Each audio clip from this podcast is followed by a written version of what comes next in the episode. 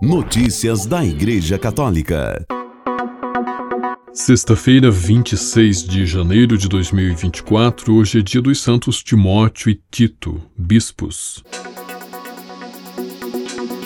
Em encontro, Papa afirma: não ao rigorismo nos casos de nulidade, favorecer a verdade e o bem das pessoas. Reportagem de Mariângela Jaguraba, do Vatican News. O Papa Francisco recebeu em audiência, nesta quinta-feira, 25 de janeiro, na Sala Clementina, no Vaticano, os prelados auditores do Tribunal da Rota Romana por ocasião da inauguração do ano judiciário. Francisco refletiu com eles sobre um aspecto importante desse serviço, o discernimento. Pretendo me concentrar naquele discernimento específico que cabe a vocês realizar nos processos matrimoniais, no que diz respeito à existência ou não de motivos para declarar a nulidade de um matrimônio, disse o Papa. É um tema sempre atual, que também tocou o âmbito da reforma implementada dos processos de nulidade matrimonial, bem como a pastoral familiar, inspirada pela misericórdia para com os fiéis que se encontram em situações problemáticas, sublinhou o pontífice. O Tribunal da Rota Romana lida com os delicados e às vezes dolorosos julgamentos de casos de nulidade matrimonial, dos quais Francisco pede que favoreçam não a nulidade dos matrimônios, mas a celeridade dos processos com uma justa simplicidade, de modo que, por causa da demora na definição do julgamento, o coração dos fiéis que esperam o esclarecimento de seu estado não seja oprimido por muito tempo pela escuridão da dúvida. Essa misericórdia, tão enfatizada na exortação Amoris Laetitia, não diminui o nosso compromisso na busca da justiça no que diz respeito às causas de nulidade. Pelo contrário, à luz da misericórdia, da misericórdia para com as pessoas e suas consciências, é importante o discernimento judicial em relação à nulidade, enfatizou o Papa. Como vocês bem sabem, por sua própria experiência, a tarefa de julgar muitas vezes não é fácil, disse ainda o Papa. O discernimento para alcançar a certeza moral sobre a nulidade é uma grande responsabilidade que a Igreja lhes confia, porque influencia fortemente a vida das pessoas e das famílias, disse Francisco aos prelados auditores do Tribunal da Rota Romana.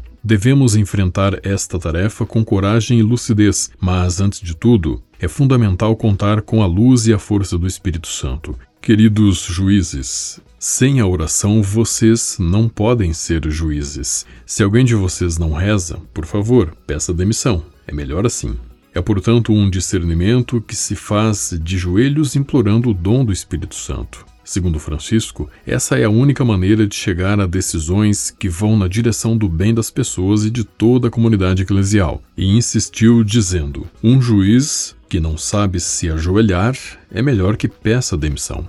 Ao mesmo tempo, a objetividade do discernimento judicial exige estar livres de qualquer preconceito, tanto a favor quanto contra a declaração de nulidade. Isto, explicou o Papa Francisco, implica libertar-se tanto do rigorismo de quem pretende uma certeza absoluta, quanto de uma atitude inspirada na falsa convicção de que a resposta melhor seja sempre a nulidade, aquilo que São João Paulo II chamou de risco de uma compaixão mal compreendida, apenas aparentemente pastoral. O discernimento do juiz requer duas grandes virtudes, a prudência e a justiça, que devem ser informadas pela caridade. Uma prudência que diz respeito a um ato declarativo sobre a existência ou não do bem do matrimônio, portanto, uma prudência jurídica que, para ser verdadeiramente pastoral, deve ser justa, o discernimento justo implica um ato de caridade pastoral, mesmo quando a sentença for negativa, e também um risco, disse ele. O discernimento sobre a validade do vínculo é uma operação complexa, a respeito da qual não devemos esquecer que a interpretação da lei eclesiástica deve ser feita à luz da verdade sobre o matrimônio indissolúvel, que a Igreja preserva e difunde em sua pregação e missão.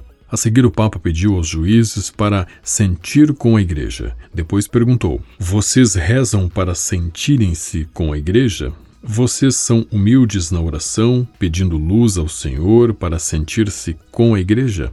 Volto a isto. A oração do juiz é essencial para a sua tarefa. Se um juiz não reza ou não pode rezar, é melhor que faça outro trabalho.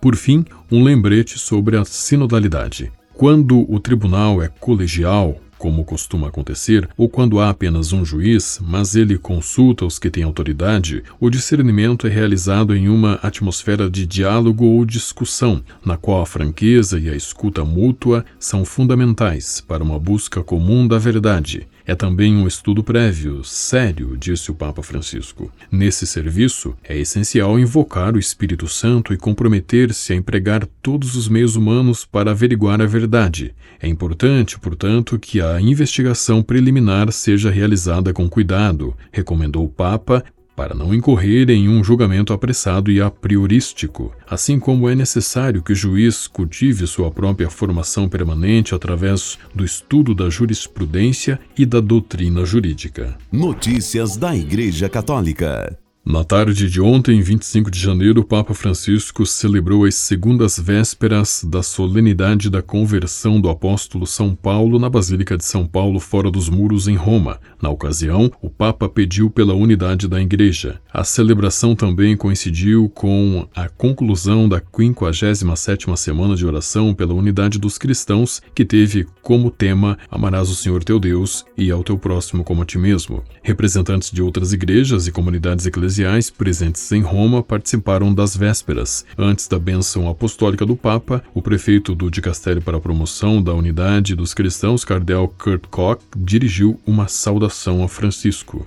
O Papa Francisco concentrou sua homilia na reflexão sobre a importância de permanecer unido e advertiu que dividir nunca vem de Deus, mas do diabo. Francisco destacou que somente o amor que se torna serviço gratuito, só este amor que Jesus proclamou e viveu, aproximará uns dos outros os cristãos separados. Sim, só este amor, que não esquadrinha o passado para justificar distâncias ou acusas, só este amor, que em nome de Deus antepõe o irmão à férrea defesa do próprio sistema religioso, nos unirá, disse Francisco. O Papa falou que todo batizado pertence ao mesmo corpo de Cristo e que todos, compomos a Sinfonia da Humanidade. Notícias da Igreja Católica. O Tribunal de Apelação do Estado da Cidade do Vaticano condenou um padre italiano à prisão na terça-feira, 23 de janeiro, pelo crime de corrupção de menor com relação ao abuso sexual de um estudante em uma escola para acólitos papais. O caso foi considerado histórico, pois é a primeira vez que é proferida uma sentença desse tipo por violência sexual perpetrada em território soberano do Vaticano. O padre Gabriele Martinelli foi acusado de forçar o ex-acólito identificado como LG a manter relações sexuais com ele entre 2007 e 2012, quando eram estudantes no pré-seminário São Pio X.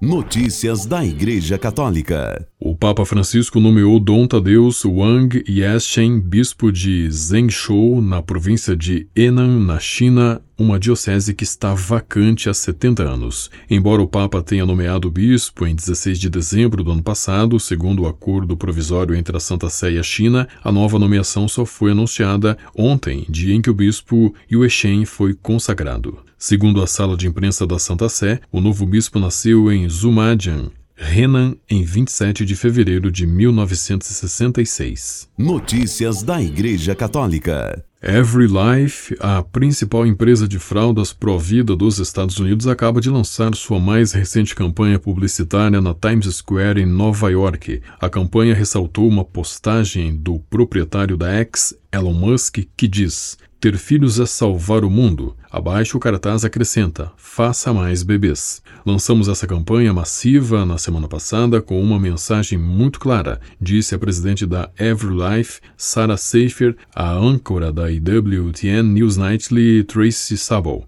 Nós nos inspiramos em Elon Musk. Ele disse: Ter filhos é salvar o mundo. E nós apoiamos essa mensagem sem.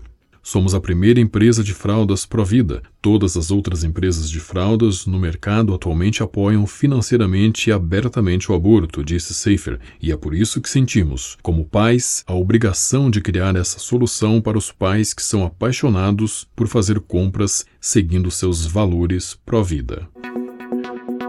Com a colaboração do Vatican News e da agência ACI, você ouviu o Boletim de Notícias Católicas que volta na próxima segunda-feira. Notícias da Igreja Católica.